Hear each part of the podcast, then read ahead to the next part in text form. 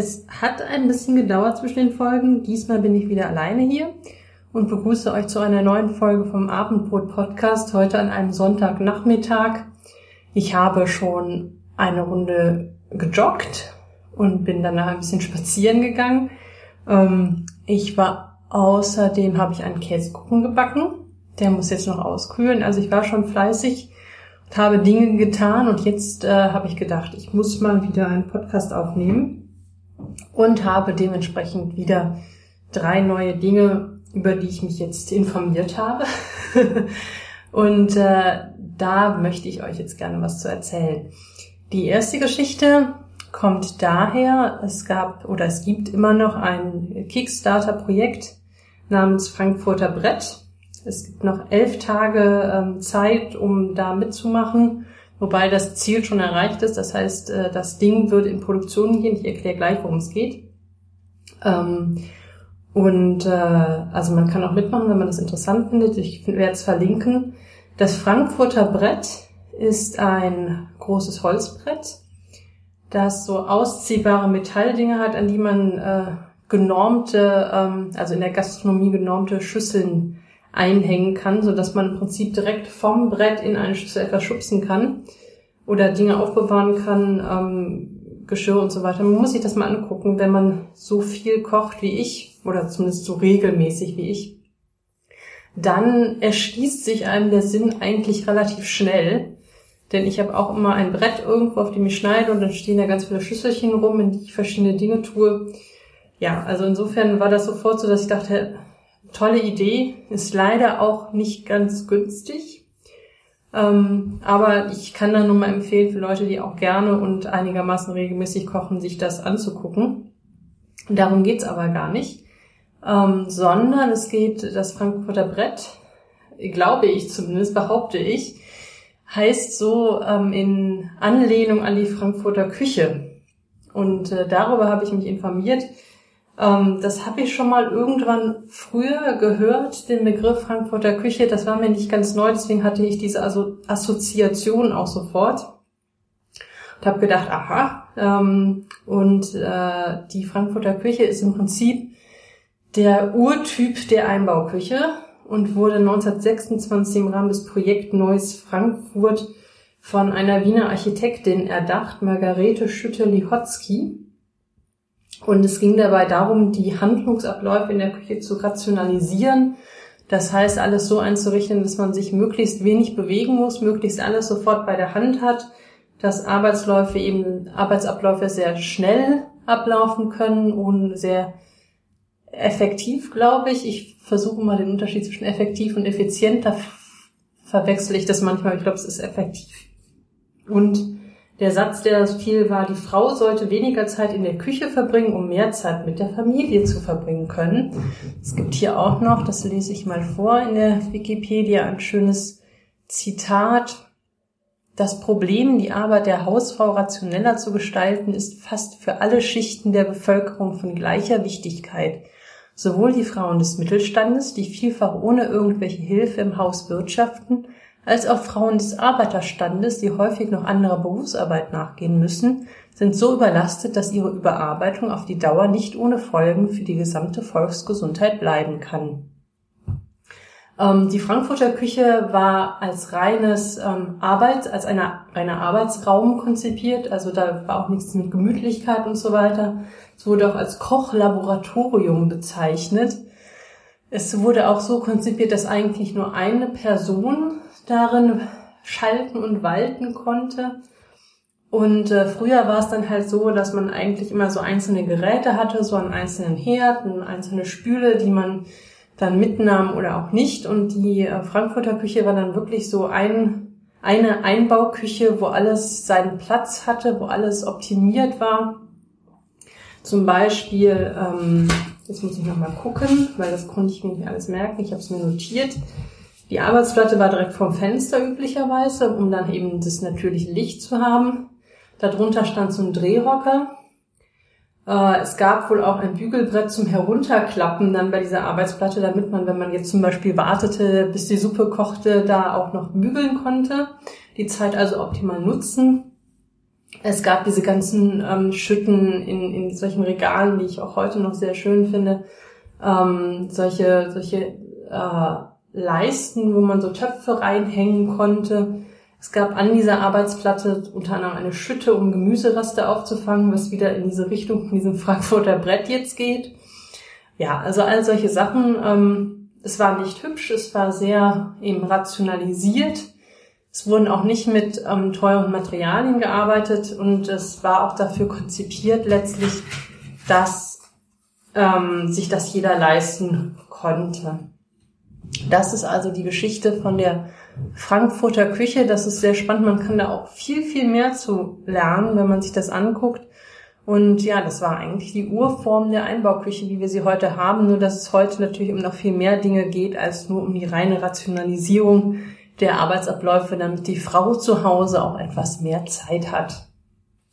Das Zweite, äh, ich habe gestern mit meinem Mann den Film Saving Mr. Banks geguckt. Das hat eigentlich mit der Geschichte jetzt relativ wenig zu tun, ist aber ein ganz, hat aber eine ganz schöne Überleitung. Es geht da um die im Prinzip Verhandlungsgespräche zwischen P.L. Travers, die Mary Poppins geschrieben hat, und Walt Disney. Eigentlich ein sehr schöner Film fand ich mit Tom Hanks und Emma Thompson. Und da gibt's auch eine Szene, wo sie zum Beispiel in Disney World unterwegs sind. Und darum geht's in, in der nächsten Geschichte. Es geht um eine Farbe, um Disneys Go Away Green. Das ist ein bestimmter Farbton, der in Disney World und Disneyland verwendet wird, um Dinge anzumalen, die man eigentlich nicht sehen soll. Also es geht ja in dieser Disney World, Disneyland Geschichte schon darum, dass man quasi in eine magische Welt entführt wird mit Schlössern und Felsen und was auch immer. Ich war auch mal in Disneyland ist das, glaube ich, in Anaheim. Das ist aber schon, Gott, über 20 Jahre her. Ich erinnere mich nicht mehr an viel. Also jedenfalls soll das ja alles eine magische Welt sein. Das heißt, man soll möglichst nicht von banalen Dingen belästigt werden. Zum Beispiel von Mülleimern oder irgendwelchen ähm, Gebäuden, die nur für die Sicherheit oder Verwaltung gedacht sind. Und dafür gibt es eben eine Farbe, die ist so grau-grün Stich ins Blaue, die ähm, die Eigenschaft hat, möglichst gut letztlich mit der Landschaft und der Umgebung zu verschmelzen. Das heißt, die Dinge werden da nicht unsichtbar, aber es macht es quasi fürs Auge leichter, solche Sachen zu ignorieren. Ähm, und wenn man sich solche Bilder anguckt, dann kann man sich eigentlich ganz schön ähm, vorstellen, wie das funktioniert. Und so werden dann eben im, in Disneyland, Disney World Dinge angemalt mit dieser Farbe, die man eigentlich nicht sehen soll, weil sie eben nicht zu dieser Magie und der Fantasie passen. Das habe ich im Inhalt gefunden auf einer Liste von der sehr schönen Seite Mental Floss, wo es auch noch, jetzt muss ich gucken, sieben, sieben andere Geheimnisse von Disney World gibt. Auch eine schöne Liste. Ähm, unter anderem zum Beispiel durften die Mitarbeiter in Disney World, also zumindest die, die man sehen konnte draußen, äh, keine Schnurrbärte tragen oder generell keine Gesichtsbehaarung. Das wollte Walt Disney nicht. Und irgendwann haben sie es dann erlaubt und das war dann aber auch relativ schnell wieder vom Tisch, weil es halt so wahrgenommen wurde, dass die Leute ein bisschen unordentlicher aussahen, wenn sie auch mal Gesichtsbehaarung trugen. Das gilt natürlich vor allem für Männer, Frauen haben dieses Problem nicht so. Also das ist auch eine ganz schöne Liste von Sachen, die man vielleicht nicht unbedingt wusste und äh, Geheimnisse um Disney World oder Disneyland, beides. Die letzte Geschichte. Äh, ich war vor zwei Wochen ungefähr, genau, bei einem Summer of Supper. Da hat Norden Berlin gekocht. Das sind äh, drei Männer, die kein eigenes Restaurant haben, sondern so Pop-up-mäßig, Supper Club-mäßig immer mal wieder in irgendwelche Veranstaltungen kochen. Und Supper Clubs laufen ja auch so ab, dass man zur gleichen Zeit kommt. Also es ist jetzt kein Restaurant, wo jeder kommt, wann er will und dann bestellt man und dann kriegt man das Essen, sondern alle, es fängt um 18 Uhr an und dann gibt's für alle die Vorspeise und dann gibt's die zweite Vorspeise und die dritte Vorspeise. Es ist dann ein bisschen länger auch angelegt und es ist auch so gedacht, dass man mit den Leuten redet, die mit einem am Tisch sitzen. Also es gibt auch nur, also da wo wir waren, gab es auch nur zwei große Tische, an denen man zusammen saß. Ich habe auch in meinem Blog drüber geschrieben. Es war ein sehr, sehr schöner Abend. Norden Berlin sind halt mindestens ein oder sogar zwei Schweden dabei in dieser Kombination. Und dementsprechend ist die Küche, die da präsentiert wurde, auch etwas skandinavisch. Und der erste Gang, da gab es dann gleich Matjes. Und da hatte ich ein bisschen Angst vor, weil ich zwar schon Fisch esse, ich esse auch gerne Sushi, ich esse eigentlich sogar ziemlich viel Fisch, aber Matjes, da habe ich mich irgendwie noch nicht so richtig dran getraut. Das kam mir immer noch so ein bisschen so Rollmops-mäßig vor und wahrscheinlich ist das auch ganz unfair dem Rollmops gegenüber, weil der wahrscheinlich auch total lecker ist, aber da habe ich irgendwie noch so ein bisschen Hemmungen. Und was wir da aber hatten, war schwedischer Matjes, wie es sich dann rausstellte, oder schwedisch inspirierter oder sogar aus Schweden importierter, ich weiß es nicht genau. Und der war erstens unglaublich lecker äh, in der Kombination, in der er serviert wurde, auch nochmal mit Kartoffeln und eingelegten Zwiebeln und Schnittlauchcreme und so einem kleinen Eigelb darunter. Also ganz herrlich. Und der Matjes schmeckte ein bisschen weihnachtlich. Wir hatten das Glück, mit äh, direkt neben einer Schwedin, einer Halbschwedin äh, zu sitzen, die äh, uns auch manchmal erklären konnte, was das auch zum Beispiel in Schweden für Bedeutungen hat, dieses Essen.